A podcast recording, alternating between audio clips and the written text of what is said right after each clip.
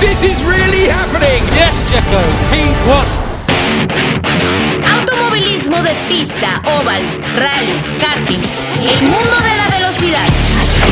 Enciendan sus motores porque inicia Auto y Pista. El marco automovilístico de Marco Tolama.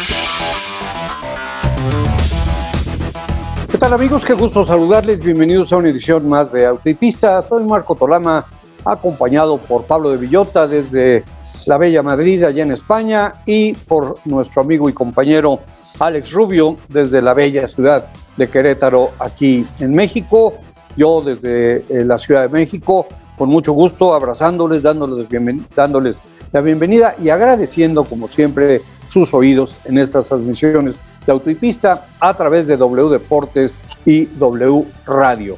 Y agradeciendo inmediatamente eh, de antemano, se puede decir, a Brian Zulbarán, el productor, a André García Gómez, eh, que nos maneja eh, muy bien las redes sociales, y a Marco Tolama Jr., encargado de la producción en el tema de grabación, etcétera, etcétera. Así que bienvenidos todos, Pablo, bienvenido, Alex, bienvenido, y Pablo, pues ahí en casa, ahí en Montmeló, en, en Barcelona, se abre pues el telón, de la campaña, hemos estado hablando de que si a puerta cerrada, de que cuál era el temor, pues a lo mejor las cosas iban muy bien hasta que apareció un fenómeno de aerodinámica que a lo mejor ya se había olvidado por el tema de los túneles o del efecto suelo, eh, que, que, le llaman eh, los británicos porpoising, que refiriéndose a un delfín, ¿no? Y están haciendo, digamos, una analogía con la forma en que el delfín se desplaza al subir y bajar. Tú dices, tú ahorita nos comentas el término que le llamas para simplificar las cosas y no hacerse bolas.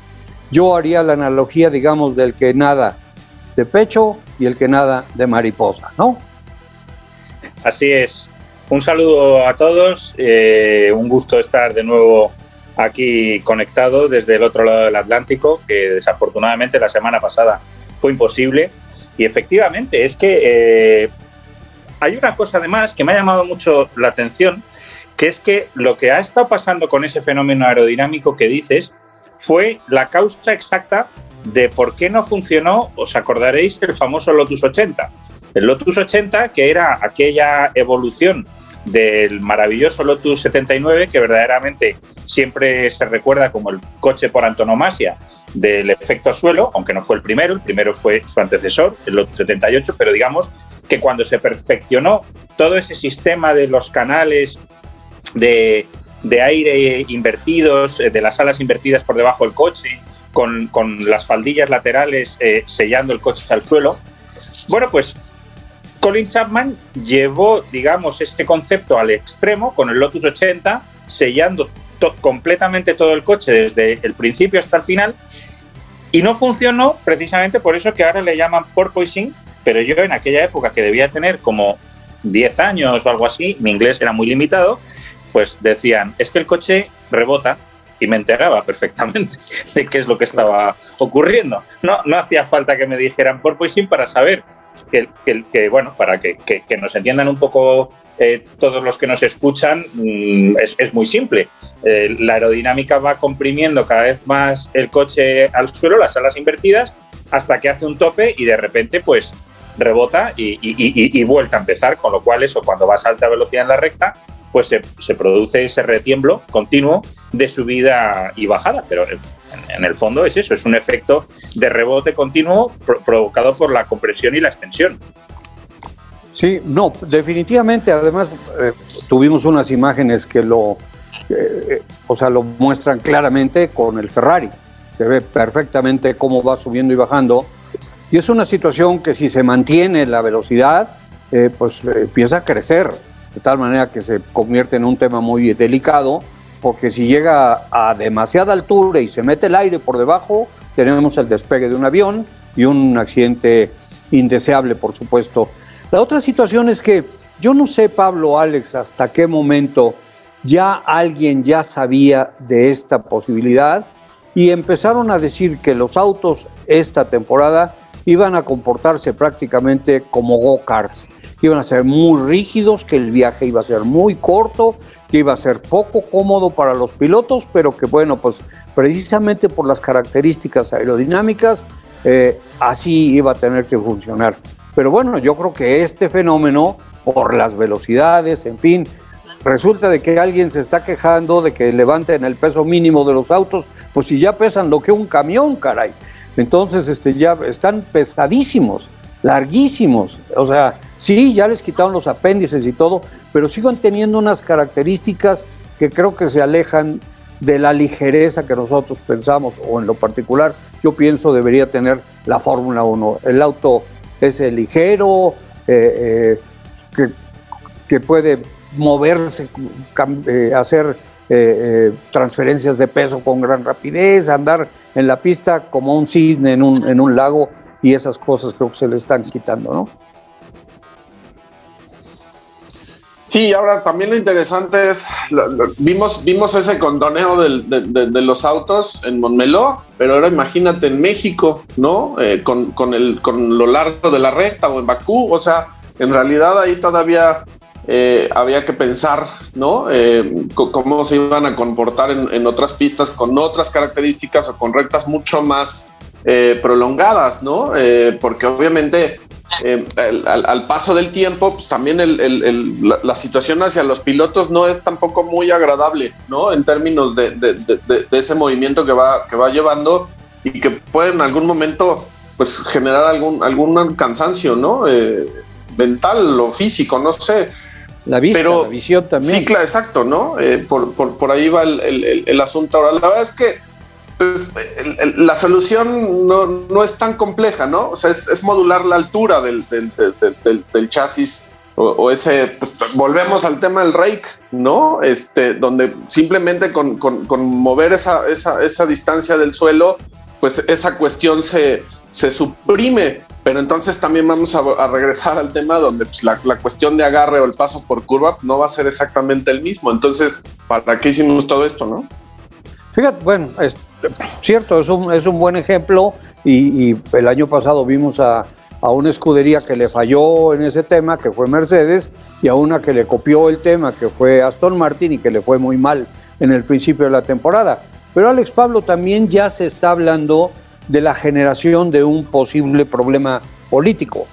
Y esto es que, que si no mete las manos en este momento la FIA, que ahora tiene la posibilidad de cambiar el reglamento hasta sin previo aviso, eh, eh, desde luego consensuado, etcétera, lo que sea, este, resulta que hay un problema que dicen, bueno, que un equipo o dos equipos dicen, a ver, yo no tengo ese problema, a mí no me pasa eso.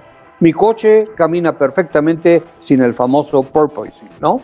Entonces, ¿qué pasa? Bueno, pues que tenemos la repetición de lo que sucedió con el auto de, de Brown cuando ese famoso, este, eh, ¿cómo se llama?, difusor doble, le dio tal ventaja que dominó con Jenson Button la mitad de la campaña. Entonces, ¿qué va a pasar? Que van a tener que dejar a un equipo o dos que se escapen con los puntos y las victorias, mientras los otros dos empiezan a alcanzarlos o a tratar de resolver el problema y según lo que se tarden, se tardarán en ser competitivos. Y creo ahí que es un una indeseable situación que muy pocos esperaban, ¿no? Sí, yo creo que, aquí hay que diferenciar dos cosas.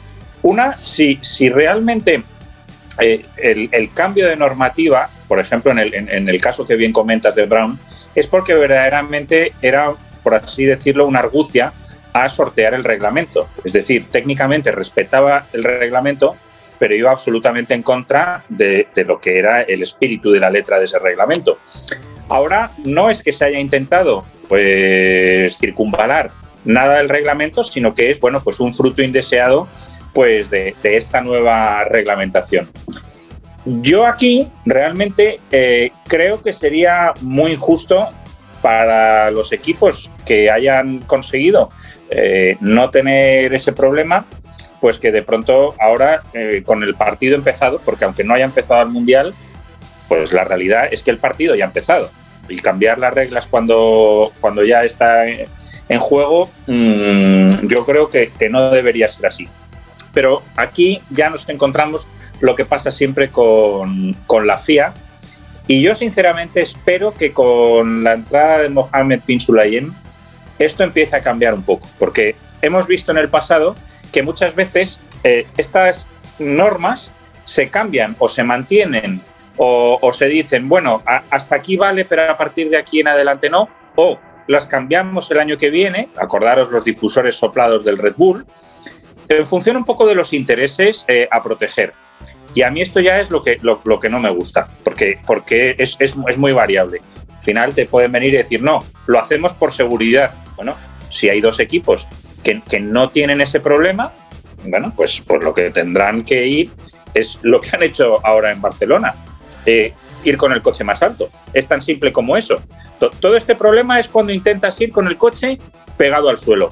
Bueno, pues a levantar la altura del coche hasta que tus ingenieros hayan sido capaces de dar con, la tecla adecuada para solucionar ese problema. Pero yo, yo verdaderamente en esto, cuando, sobre todo cuando no es fruto de una argucia para sortear el reglamento, yo sinceramente creo que no, no hay ninguna razón ni para cambiar esto, ni para cambiar lo que ha pedido Red Bull que aumenten el peso.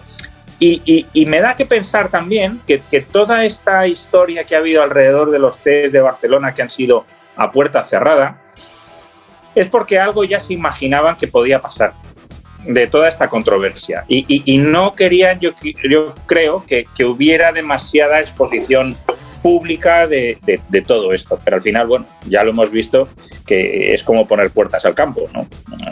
a fin de cuentas, pues sí, no habrá venido el público, pero, pero todos más o menos nos hemos ido enterando exactamente de, cómo, cómo, ha ocurrido todo. Así que, bueno, vamos a ver ahora en los siguientes test de Bahrein qué es lo que pasa, pero yo soy de la idea de esto ya ha empezado y aquí ya no se tiene por qué cambiar nada. Sí, bueno, pues ahora sí que tienen ahí su papita caliente en las manos, eh, habrá que ver cómo la, la resuelven, tendrán que participar todos los equipos todos con la mejor voluntad para poder seguir caminando en algo, como tú dices, eh, Pablo, que ya empezó, eh, porque también unas cosas por otras. Escuchabas, por ejemplo, los, los comentarios de dos de los pilotos que decían, pues mira, esta situación que ha, ha cambiado de tal forma que sí, efectivamente, ya puedes rodar muy cerca del auto que te precede. Sin embargo, no genera el corte de aire lo suficientemente grande como para tener el jalón, ¿no? O sea, no, el vórtice hacia atrás no crea el vacío suficiente para que te puedas ayudar a rebasarlo. O sea que lo vas a tener que hacer a la antigüita, esperarte atrás hasta llegar a la frenada, meterte hasta la cocina y hacer el rebase. Bueno, pues aleluya de mi parte. Vas a poder seguir cerca, que era, ya no vas a tener aire sucio, ya no te vas a tener que dar un regaderazo para quitarte eso al final de la carrera y vas a tener que trabajar como trabajaban los pilotos que podían seguir a los otros autos, pero que para pasarlos tenían que hacer acopio de todo su talento, de toda su valentía, de su capacidad de frenada tardía, etcétera, etcétera. Entonces, pues yo no sé en, qué momento le den primero la vuelta al tema de, esta situación del rebote, y después, bueno, pues los pilotos se van a tener que acostumbrar a lo que tanto se estuvo pidiendo durante tanto tiempo. Sí, no van a poder rebasar en la recta con toda comodidad con el regalo del DRS. Van a tener que trabajar el rebase a través, pues a la antigüita, ¿no? Como cuando te dicen, oye, estás ganando mucho dinero, ¿cómo le haces? Pues a la antigüita, trabajando, ¿no? Sí, por supuesto, y creo que eso, eso en, en algún sentido va a ser eh, interesante de, verlo y de vivirlo, de regresar a ver batallas realmente em, producto pues, del, ánimo que traiga el piloto de querer ganar la posición, ¿no? Este, sin, tantos artilugios. Y, creo que ahí vamos a ver batallas interesantes y lo que hemos estado pidiendo desde hace mucho tiempo, ¿no? Em, pero eh, al final creo que también esto va a ir por, por, por, por ese cauce que lleva siempre la Fórmula 1. O sea, es va a haber ciertas ventajas para algunos durante un periodo de tiempo y después va a haber otros que se acerquen y que logren de, alguna manera descifrar qué es lo que eh, eh, está mal. Lo que en algún sentido te, da es que pues, el, que presentó, digamos, de manera mucho más visible esto fue Ferrari y como que estábamos esperando a lo mejor un Ferrari pues más, más cercano a la punta, ¿no? Y, ves que retomando el, estilo de nado, este, pues Mercedes nadando de muertito otra vez, ¿no? Este, porque en cuanto hubo que poner los tiempos, ahí estuvo, se acabó y no hay para dónde más hacerse, ¿no? Entonces, híjole, eso también como que de repente puedes o te puede dejar pensando que, la situación a lo mejor no modifica mucho de lo que hemos estado viviendo en los últimos años. O sea, no, no, no vamos a tener a lo mejor esa competencia tan cerrada como lo estábamos diciendo. No lo sé. Bueno, ya eh, lo hemos, eh, hay, un, hay una razón, ¿no? Se, se, usó tanto el reglamento hasta inclusive un año más, que todo el mundo ya lo conocía por, eh, al derecho y al revés, le sacaron todo el jugo y por eso se cerraron las diferencias. Aquí ya lo habíamos platicado, se van a abrir nuevamente las diferencias y siempre el más poderoso tecnológica, técnica y económicamente va a tener una ventaja. Y sí, pero también, eh, Alex, siempre ha existido el campeonato de invierno y siempre hemos tenido que en el último día, pues hay quien echa más carne al asador, ¿no? Y, y normalmente los que han estado un poquito discretos, que eh, llegan y hacen las cosas, digamos, como estaban y entonces te da la idea de que qué pasó, cambiamos para seguir igual otra vez o de qué se trata. Pero también fue refrescante, no sé qué opinas, Pablo, Alex, que por ejemplo el primer día hubiese esa, esa batalla entre McLaren y Ferrari, ¿no? Daba una idea de que, bueno, pues habían encontrado un poquito el camino, la gran eh, interrogante era cómo iban a llegar a la pista, si iban a llegar con un auto que no, no les iba a servir para el resto de la temporada, iban a sufrir, etcétera, etcétera. Pero no sucedió eso. Y al segundo día volvió a repetirse un poco y se acercaron otros que normalmente no estaban tan cerca, como Aston Martin con Sebastian Vettel, etcétera, etcétera. Y al último, bueno, pues ok, Mercedes y Red Bull otra vez ahí adelante, pero también eh, yo pienso que si hubiésemos tenido a lo mejor un día más, pues a lo mejor sin estos problemas, está por ejemplo Alpine, que, que han dado la razón por la cual ellos a propósito no fueron los rápidos que podían haber andado, teniendo carga completa de combustible todo el tiempo, eh, manejándose eh, con un plan completamente diferente, pero que al, comparar los datos llegaba un momento en que Alpine era igual de rápido que, el, que Red Bull ahí con Fernando Alonso, ¿no? Entonces, pues la verdad es que sí terminamos viendo algo que ya está en la pista, como dice Pablo, ya se levantó el telón, ya está caminando, ya tienen que resolver cómo va a caminar. Cojo, más rápido o ultra rápido, pero eso dependerá del trabajo que hagan las autoridades junto con los equipos, ¿no? Sí, yo, yo la verdad creo que, es verdad que no espero demasiados cambios en lo que es un poco el orden de la parrilla. Sí creo que, que Ferrari está en una buena posición. Ferrari tenía el handicap quizás, digamos, del motor y, un poco en, todo lo que era la cuestión del uso de los neumáticos en determinados momentos, porque en otros, sin embargo, era, era el equipo que era capaz de calentar los neumáticos más rápido. Pero yo, yo creo que han venido con un buen coche, pero al final es un reflejo, como bien decías, de, de lo que es el poderío económico de las escuderías y también un poco la estabilidad. Yo creo que los problemas que tiene Alpine, y, la verdad, oye, Dios quiera que me equivoque, pero no, no tengo mucho optimismo respecto a Alpine y Fernando Alonso esta temporada, porque en la Fórmula 1 el valor de la estabilidad es fundamental. Y, y la razón que cambia la reglamentación, pero se presentan con un coche extraordinario Red Bull o Mercedes o incluso Ferrari, es porque no ha habido grandes cambios. Y cuando hay algún cambio que se haya marchado un ingeniero, se sustituye por otro, pero no es como ha ocurrido en Alpine, que se va el director técnico, que se va el director eh, Remy Tafin de motores, que hay incluso eh, algo de mal ambiente porque ha venido ahora, se marchó al Pros o le invitaron a marcharse, no de la mejor forma, porque aunque tengas razones para prescindir de los servicios de Allen Pros, yo creo que Allen Pros es una leyenda que merece todos los honores y todos los cuidados y todos los mimos a la hora de anunciar su despedida, que yo lo entiendo, yo respeto mm, que, que Lauren Rossi considere que ya no es fundamental la presencia de Allen Prost como, mm, bueno, como asesor, pero es un detalle, es un detalle que indica que no hay buen ambiente y que la transición, desde que ahora se ha hecho el renombramiento del equipo Renault, ahora es Alpine, los cambios que ha habido cuando pusieron a David Brivio, pues eh, no le hicieron la vida nada fácil y, fíjate que David Brivio verdaderamente es, un pedazo de pan incapaz de, que alguien hable mal de él, porque es, muy buena persona y es una persona que es permanentemente conciliadora y con, y con ánimo de unir, pero no le recibieron tampoco bien, como este que viene de las motos, de las dos ruedas de Suzuki, que vas a ver, en fin.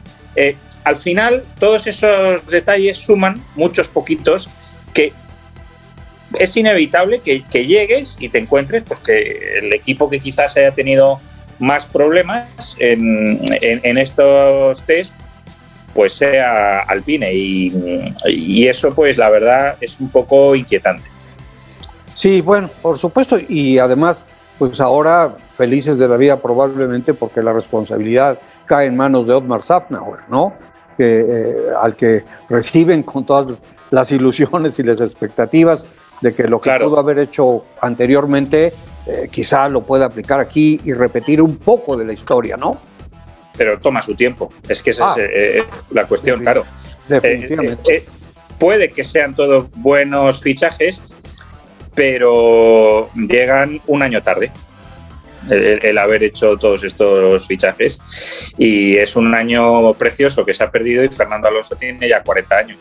No, no es como para un programa a largo plazo cuando tienes 20, 22 años y decir, bueno, pues estoy invirtiendo en futuro. Ya para Fernando no le quedan ya muchos cartuchos que, gastar. Sí, creo que tuvieron la oportunidad y la, desperdiciaron un poco, ¿no? Era, era solidificar en ese sentido todo el año pasado. Pero bueno, vamos a hacer eh, nuestra eh, pausa de, estación eh, en este momento, agradeciendo a todos nuestros amigos que nos están escuchando. los que no recuerden, si alguien les pregunta, se los agradeceremos. Viene el podcast eh, mañana, eh, con mucho gusto, que, ha tenido una buena recepción, así que nadie, si le gusta, si quiere, eh, podrá perderse auto y pista. Así que gracias por escucharnos, vamos a la pausa y volvemos con más.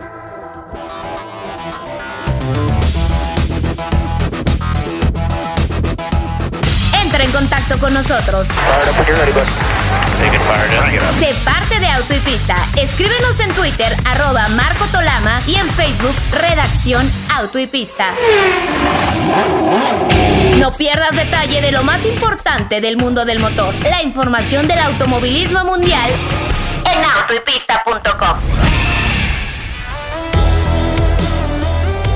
Bueno, pues eh, estamos de regreso. Nuevamente agradeciendo el que nos acompañen. Pablo de Villota, Alex Rubio, desde Madrid, desde Querétaro, su servidor desde la Ciudad de México. Y bueno, pues eh, finalmente ya nos tomó la mitad del programa hablar de toda esta situación que se creó con el rebote o por poison, como eh, nadar de muertito, de pecho o de mariposa, en fin, las analogías, pero este, pues está el tema de la pista, ¿no? Interesante, ya decía hace un momento, ver ahí a los pilotos de McLaren arriba, a los pilotos de Ferrari. Eh, pues, eh, además, el Ferrari, pues a lo mejor mis preferencias van con otro equipo, pero qué bonito está el, Ferrari, qué barbaridad. Es una preciosidad y en la pista.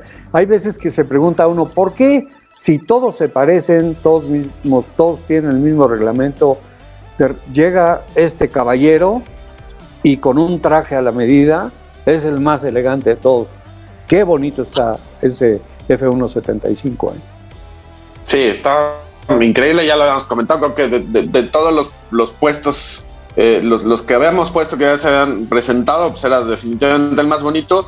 Y hoy, hoy sale el livery ya de, de, Alfa Romeo y la verdad es que no desmerece para nada, ¿eh? O sea, realmente está en esa, en esa misma condición pero bueno, eh, en, la situación en la que quizá esté hoy Alfa Romeo, que es mucho más compleja en términos de, poder poner un auto en pista eh, medianamente competitivo, todavía creo que está, está un poquito lejos, pero al menos en la parte visual, eh, después habría ahí que, echarse prácticamente un volado entre Ferrari y, Alfa Romeo, porque los dos están increíblemente bien, bien puestos este, este año en cuanto a la parte de diseño. Y como yo decía, no, el chiste es que funcionen, pero pues eso todavía, esa incógnita la vamos a, despejar todavía más adelante, ¿no? Yo creo que lo que veamos en Bahrein eh, y de ahí a la, a primera carrera todavía vamos a ver ahí algunos cambios significativos que nos, nos, van a dar un poco de, luz sobre esto. Coincido eh, en lo que decía Pablo y creo que todos estamos en esa parte, ¿no? No, no creo que vaya a haber grandes sorpresas eh, de cómo se conforme la parrilla de lo que hemos estado viendo últimamente, así que pues, eh, hay, que darle su tiempo, ¿no? Bueno, y la otra situación es que, bueno, es la Fórmula 1, es algo que seguimos, es algo que, que admiramos, que queremos, lo que sea. Este, está la, triste situación de, lo que está pasando con, Rusia, porque también eso afecta, aunque uno no lo quiera, eh, y yo no sé, Pablo, cuál sea tu opinión en este sentido. Normalmente no se habla aquí de política, por supuesto, pero hay situaciones que se empezaron a vivir desde el primer momento, como el tema de retirar a Nikita Mazepin de las pruebas y de quitar, por ejemplo, el, diseño con el, de, la carrocería con, con la publicidad de, de, la marca.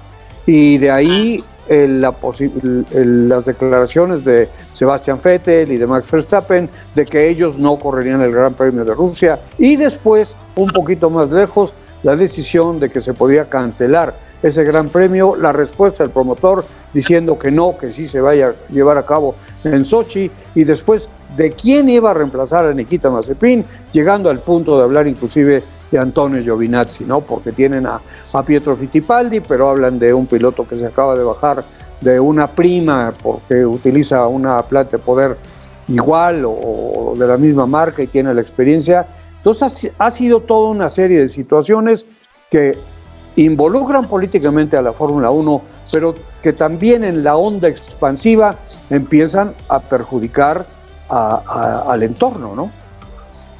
Sí, esto siempre es una situación muy, muy controvertida y, más aún ante un drama humano como el que estamos eh, viviendo en la actualidad ahí en Ucrania. Lo que ocurre es que eh, siempre está esa tentación en, en el deporte eh, y especialmente en algunos deportistas como Sebastián Vettel o Luis Hamilton últimamente, a, hablar un poco de más y, posicionarse políticamente. Es, es, muy fácil decir, oye, tiene el derecho a la libertad de expresión como cualquier persona. Incluso podemos estar de acuerdo con lo que diga, con los sentimientos de Luis Hamilton o de Sebastián Vettel. El problema es que no es eh, cualquier persona es el embajador de una marca, es una figura muy relevante de un deporte y tiene que tener mucho cuidado porque fijaos la diferencia tan, enorme que hubo, por poner un ejemplo, las declaraciones de Sebastián Vettel respecto a Max Verstappen. Sebastián Vettel personalizó en la figura de Putin, aún no nombrarlo, pero personalizó en la figura de Vladimir Putin. incluso mencionó no quiero, eh, no voy a correr en Rusia. Tú no puedes decir yo no voy a correr en Rusia. Tú tienes que decir voy a discutirlo con mi equipo para ver si no corremos en Rusia. Que, que, tú no puedes tomar una decisión unilateralmente porque tienes que ver con la empresa que te paga y sobre todo en el deporte con el que estás. Claro, la Fórmula 1 dice, yo en las circunstancias actuales no puedo hacer un gran premio, lo que tiene toda la lógica y nadie, ni ningún abogado del mundo va a poder discutir esa, esa decisión.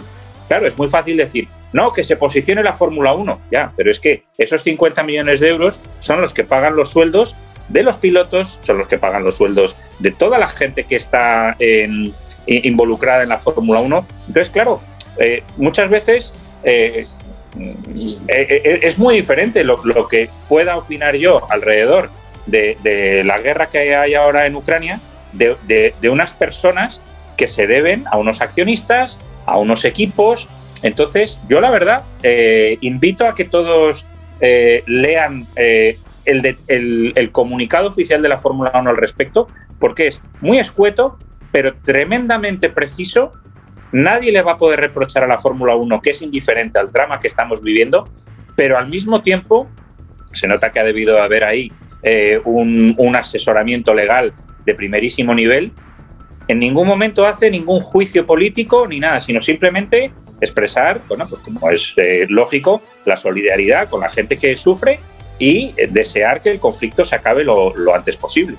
Sí, lo que hace también la diferencia un poco nada más como para hacerlo más eh, fácil de entender es la diferencia entre un comunicado perfectamente bien delineado de la Fórmula 1, donde eh, efectivamente en el momento en el que esta situación eh, se resuelva y esperemos lo más pronto y, y, y favorable para el, para el mundo entero, eh, pues la, la Fórmula 1 es bienvenida de vuelta, ¿no? Este, ya tiene un lugar, ya tiene cierto posicionamiento, en fin, y venimos de una situación donde a nivel eh, global, el, en, en, cuestión deportiva, sin meternos en temas políticos, pues Rusia eh, ha, ha, padecido por la situación que tiene con la cuestión del dopaje y de no poder utilizar eh, su bandera ¿no? En, en, deportes federados, en fin.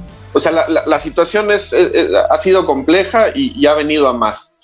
Y la diferencia con Sebastián Vettel, hacerlo a título personal, eh, en un juicio de valor, pues siendo el embajador de una marca que es precisamente para lo que lo llevaron, para querer darle esa exposición de revivir una marca deportiva como Aston Martin, pues yo creo que después de esto no creo que una vez solucionado el asunto se vendan muchos Aston Martin en Rusia. Pues mira, son decisiones de moto propio, es lo ¿Sí? mismo que agarrar una bolsa de basura e irse a las tribunas después de un gran premio a levantar todo lo, porque es cosa de él que dijeron, oye, ¿sabes qué? no, no, no te rebajes o lo que sea, pero tienes razón y tienes razón Pablo, porque lo decías en el comunicado de la Fórmula 1, un asesoramiento per, este, excelente por parte de los abogados, etcétera, y también en el momento de las declaraciones creo que debería estar claro que Fettel pudiera acercarse al equipo y decir, oigan, voy a hacer esta declaración, ¿qué opinan? Exacto, e, eso ¿No? es. Es que, es que ese es el punto porque es que además eh, Vettel ya empieza esto, igual que Lewis Hamilton, eh, a tener un poco la mala costumbre de, de, de ir eh, muy por libre. Entonces, claro, eh, Vettel, por ejemplo, recordaréis que se, se posicionó, mmm, bueno, de una forma muy significativa en el Gran Premio, de Hungría contra el gobierno húngaro por la cuestión de, del colectivo eh, LGTBI, que nos parece muy bien. Sí, ¿quién, va, ¿Quién va a discutir eso que, que hay que mostrar solidaridad? Pero claro, resulta que su principal patrocinador es una empresa de Arabia Saudí, no solo de Arabia Saudí, del gobierno de Arabia Saudí. Y, ya sabemos, no hace falta que expliquemos eh, cómo es el trato que se le da al colectivo eh, LGTBI en Arabia Saudí y cuestiones a los derechos humanos. Y si hablamos, como decías, del medio ambiente que se ponía a recoger basura para demostrar el medio ambiente, le está patrocinando la principal empresa petrolífera del mundo. A ver, que, que es que muchas veces eh, hay que decir, oye, ¿dónde está la coherencia aquí? O sea, ¿qué, lo, ¿qué pasa? Que lo haces con Hungría porque sabes que ahí no te va a pasar nada porque el gobierno húngaro, a fin de cuentas, es un país pequeño, no va a ocurrir nada. Entonces, eh, llegamos a esa situación de, de, de, decir, ojo, porque en una de estas te va a acabar pasando, no sé si a, a, a, habréis visto, aunque salgamos del terreno del motor, lo que le ha pasado, hablando de Arabia Saudí, al golfista Phil Mickelson, que, que, que hizo unas declaraciones eh, a título personal cuestionando, y es lógico que uno lo va a hacer, de eh, los derechos humanos en Arabia Saudí y todas estas cuestiones, claro, su principal patrocinador, la consultora eh, KPMG, ha rescindido el contrato de forma fulminante y ha tenido Mickelson que retractarse, pedir perdón, porque decir, oye, tú sabes el negocio que tiene KPMG en Arabia Saudí. Y al final podemos decir, ah, bueno, es que al final el dinero lo mancha todo y el dinero, pues, pues sí, es verdad, y entonces habría que decir, oye, Sebastián Vettel, si quieres de verdad hacer esto, pues sabes lo que tienes que hacer, lo que hizo Carlos Reutemann, Lolle Reutemann, cuando la guerra de las Malvinas en 1982. Claro, y Carlos Reutemann era un buen político. Y como tal, pues llegó hasta donde llegó, ¿no? Pero, oye, a lo mejor es, él sí que tenía esa clarividencia de decir, oye, son los hechos los que van a hablar por mí y no las palabras. Pero, pero acordaros, oye, aquello fue una del, realmente fue una lección de honestidad y de dignidad porque no, no hizo ningún posicionamiento político y estaba su país en guerra. Imagínate estando su país en guerra si no puede decir que es que el Reino Unido es esto o el Reino Unido es lo otro o, tal. No, no, no, dijo absolutamente nada, pero dejó de correr.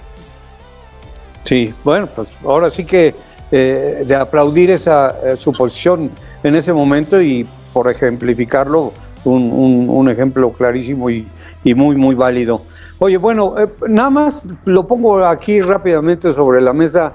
¿Qué opinan, qué opinan ustedes de, del debut de Josh Russell con Mercedes y de su resultado en el último día en la resolución del campeonato de invierno? Yo creo que, ah, no sé, era parte, digamos, de lo, de, lo esperado. Hay cierto, eh, en algún punto yo pensaría, un, grado de morbo también eh, por, por ver eh, cómo iba a estar, digamos, al, a la par o al lado de, de, Luis, ¿no? Eh, para entender cómo puede en determinado momento alguien tomar esa estafeta en el momento en el que alguien se canse también de, la situación de Hamilton, porque, eh, y aquí me salgo tantito de lo que estás diciendo, pero todavía tengo un poco atravesado el tema de Hamilton en el sentido de que todavía está a la espera de que la FIA eh, pues haga algo para que lo convenza y, lo tenga contento, ¿no? Este, híjole, ¿en serio? ¿En serio vamos a seguir con este tema todavía dándole vuelta? Pues ya, ya, ya las declaraciones han ido y venido y, pareciera que todo se hizo a modo y, a, su favor. Entonces creo que el hecho de que llegue eh, Russell, pues de alguna o de otra forma, mucha gente también está esperando a que rápido tome ritmo rápido se ponga de alguna manera en contención como para ver si, si ese relevo llega ya lo antes posible, ¿no? Pero mira, más que nada lo comenté porque la realidad es que George Russell ya manejó un Mercedes y lo hizo mm. bien en, en Sakir, pero manejó eh, versus, eh, eh, ¿cómo se llama? Valtteri Bottas. No había tenido la oportunidad de enfrentar al, a Hamilton, claro. Hamilton, ¿no? Entonces, e, ese es más un poquito en ese sentido, pues yo creo que hizo, ya sabíamos que puede hacer un, buen trabajo, pero vaya, finalmente este, todavía falta mucho, mucho por verse. Eh, eh, tienen que resolver este tema de, del, de la aerodinámica y de lo que está del fenómeno que está eh, sucediendo para poder presentar, aunque digamos en un preámbulo muy cercano al arranque de la temporada, eh, cuando menos lo van a hacer en la pista en la que van a, arrancar esa temporada y, probarán y tratarán de hacer las cosas para que el Gran Premio se lleve a cabo sin grandes sobresaltos, sin grandes problemas. Pero sí, todavía falta eso y todavía falta que, que se encuentren muchas más respuestas, ¿no? Sí, yo fíjate, creo que aquí mi querido Alex ha dado verdaderamente con una de las claves porque Mercedes está por así decirlo, desesperada de no ser tan Hamilton dependiente. Y, esto eh, que hace siempre Luis Hamilton de, ir por libre y de hacer estas cosas, mm, bueno, eh, no, no, hay que entrar un poco en detalles, pero, pero bueno, sí que os puedo confirmar por, por gente que ha estado dentro que hay mucha gente dentro de Mercedes, de lo que es Mercedes, digamos, la empresa, eh, que está muy harta de, este narcisismo, por así llamarlo, y de eh, este egocentrismo que, que al final eh, es como lo que ocurre con las megaestrellas de los equipos de fútbol. Por, por muy grande que seas, nunca debes de olvidar que formas parte de un equipo, que te está pagando una institución o que eres un empleado de una empresa. Y, el hecho de que Toto Wolf es muy inteligente y siempre sabe un poco navegar entre toda esta situación de, del ego, el resultado deportivo y todo esto, eh, ahí hay muchas esperanzas en que George Russell sea verdaderamente eh, la primera persona que, le pueda poner las cosas un poco difíciles a Luis Hamilton. Y yo creo que va a estar Hamilton por encima de Russell, pero también creo que, que va a tener que sudar mucho más de lo que sudaba con, con Valtteri Bottas. Y mi conjetura es que si verdaderamente llega a un punto que están muy cerca y Mercedes se ve tranquilo como para saber que tienen un, un líder mm, a la altura con, con, un coche competitivo como para ganar carreras, pues no van a seguir aguantando un poco los ejercicios mm, de estos de Divo de, de Lewis Hamilton. Por, por, muchos títulos que haya dado a Mercedes, hay, hay, cosas que la mentalidad alemana, vosotros sabéis muy bien, que no, no se lleva muy bien. Y bueno, como están las cosas y como se vayan a resolver, pues no somos evidentes ni, ni magos, por supuesto, pero hay, una, hay algo que me llama la atención y que me entusiasma y me ilusiona ver o experimentar ¿no? durante la temporada. Creo yo que las batallas más fragorosas van a ser entre los coequiperos, al interior de, Ferrari, al interior de Mercedes, al inter no, a, mí me parece que, que, vamos a vivir esa situación, que también hará las cosas muy interesantes, ¿no? Sí, creo que, creo que ahí va a estar centrada eh, buena parte del, digamos, de la atención. Eh, ya lo decíamos en el caso de Russell, pues tratar de, alcanzar a Hamilton. Eh, Checo recientemente ha dicho que pues él, no estaría aquí si no se sintiera capaz de poder vencer a, Verstappen, ¿no? Y bueno, habrá que, entender la, diferencia entre poder hacer las cosas y que el equipo te deje hacer lo que, lo, que, lo que tienes o lo que puedes. Ahí creo que va a ser una diferencia importante. En el caso de Ferrari, venimos de, de, de un Carlos Sainz que, que, pasó por encima de su coequipero, del niño consentido, y que de alguna manera eh, demostró eh, que se puede echar al hombro al equipo, ¿no? Este, con, con lo que implica, ¿no? Eh, manejar la política interna de Ferrari, que puede ser devastadora, pero que finalmente los resultados en pista ya estaban plasmados y, lo hizo de una manera sensacional. El otro, el otro interés estará centrado en ver si, si en esta temporada realmente Daniel Ricardo puede eh, pues tomar algo de ritmo y, que no sea producto de la suerte o de la fortuna el realmente estar en contención, porque creo que Lando Norris fue eh, francamente superior en, en, la mayoría de las, de las ocasiones y que muchos han puesto eh, en duda pues la continuidad incluso de, Ricardo después de esta temporada. Entonces creo que ahí, ahí va a ser interesante. Yo vería la, situación, por ejemplo, mencionadas hace rato a, a Alfa Romeo con, con, el caso de, de Valtteri Bottas, creo que va a ser alguien que va a disfrutar correr nuevamente y que probablemente pueda tener ahí algunas buenas actuaciones. Y la incógnita pues, será ver qué pasa con Aston Martin. Yo creo que Vettel va, vamos, no creo que, que Stroll represente absolutamente nada. Y en el caso de Williams, pues habrá que, que ver realmente si el equipo eh, pudo dar un salto hacia adelante. Y bueno, pues Haas, ¿qué les digo? no Estamos en una situación donde no, no podemos entender hacia dónde va a ir el, equipo, eh, si, si, la permanencia, si quién llega a sustituir, si se va o no Mazepin, en fin, creo que está complicado. Y bueno, pues Alpín, eh, a mí sí me encantaría, eh, aunque Pablo ya, ya eh, puso un poco en contexto la situación de, de, la realidad del equipo y de Fernando, a mí sí me gustaría ver un Alpín mucho más al, al frente y con la posibilidad de que Alonso estuviera peleando pues las posiciones importantes, ¿no? Y pues vamos a ver, es uno de los eh, campeones del mundo que está presente para esta, para esta temporada y por supuesto muy importante. También es muy importante que les diga que ya se nos acabó el tiempo, caray. Se, ha terminado el tiempo del programa, vamos a tener que despedirlo, pero rápidamente, rápidamente nada más quiero comentar que tuve la oportunidad de, estar eh, presente en la presentación del póster oficial del Gran Premio de México. Creo yo que, que ha sido un acierto apenas está empezando la temporada, como decía Pablo, y ya México, México está tomando eh, cartas en el asunto, ya está eh, trabajando por lo suyo, este, presentan cuatro pósters, como lo han hecho eh, en, los últimos, en los últimos años. Eh, las, hacen las cosas muy bien, todos los que llegaron a la presentación tenían que hacerse la prueba de, del COVID, etcétera. Lo hicieron en tres lugares. Y, me llama mucho las declaraciones del director de, Federico González Compeán cuando dijo que esto es por México, por la Ciudad de México y para la Ciudad de México. Y, se le preguntaba, por ejemplo, del aforo, porque eh, dicen, van, ya viene la preventa de los boletos, pero ya tenemos unas filas impresionantes y les dijeron, bueno, ¿y qué van a hacer si se venden luego, luego? Y le dijeron, van a crecer el aforo y dijo, está muy, muy complicado, eh, se necesitaría hacer, pero ya se nos acabó la playa, dijo, ya, ya no podemos ir más hacia adelante.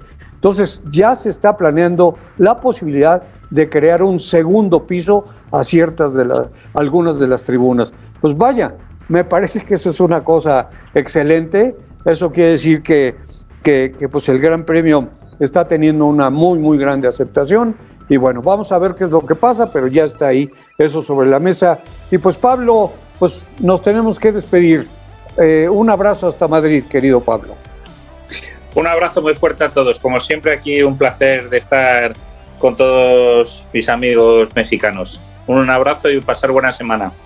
Alex, que la pases muy bien también durante toda la semana. Un abrazo y gracias nuevamente por estar con nosotros aquí en Auto. Al contrario, gracias a ustedes. Un fuerte abrazo y la mejor de las suertes para Alex Palou y el Pato Ward que están en este momento ahí en, San Pete ya, eh, rueda a rueda. Así que bueno, pues vamos a esperar a ver el, resultado. Un abrazo. Cuando escuchen el programa, eh, hoy a las 6 de la tarde tiempo en la Ciudad de México. Ya se conocerá el resultado, pero estoy de acuerdo. Vamos a ver qué pasa con Alex Palou, con Pato, con Colton Herta, con lo de Andretti Global, todo lo que hay. Penske, ah. empezó con toda esta temporada. ¿eh? Ah, sí, increíble. Así que muchísimas gracias, amigos. El agradecimiento por parte de Pablo, de Alex y de su servidor porque nos hayan acompañado el día de hoy aquí en Autopista y la invitación para que lo hagan también el próximo domingo en nuestra siguiente edición. Así que un abrazo, gracias, cuídense mucho y hasta la próxima.